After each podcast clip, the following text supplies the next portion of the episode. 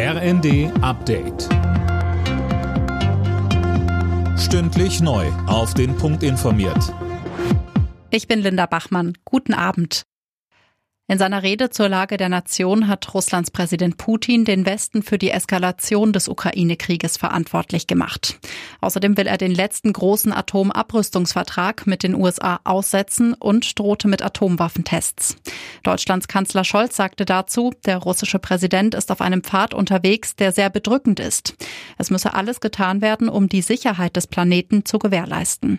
Dazu gehöre, dass Atomwaffen in Kriegen nicht eingesetzt werden, betonte er mit Blick auf das New Start-Abkommen. Bei einem Besuch im türkischen Erdbebengebiet haben Außenministerin Baerbock und Innenministerin Faeser den Opfern langfristige Unterstützung zugesichert. Sie sprachen vor Ort mit Helfern und Betroffenen.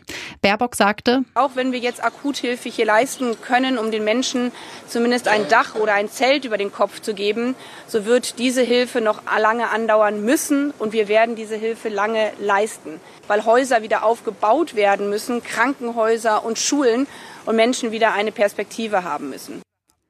Erst gestern hatte ein weiteres schweres Erdbeben die Region erschüttert.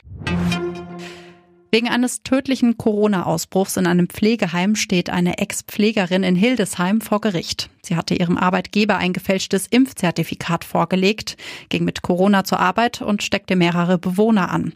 Drei starben, eine nachweislich durch Corona. Als dritter deutscher Club startet Eintracht Frankfurt am Abend ins Champions League Achtelfinale. Die Eintracht empfängt um 21 Uhr den SSC Neapel zum Hinspiel. Morgen spielt noch RB Leipzig zu Hause gegen Manchester City. Alle Nachrichten auf rnd.de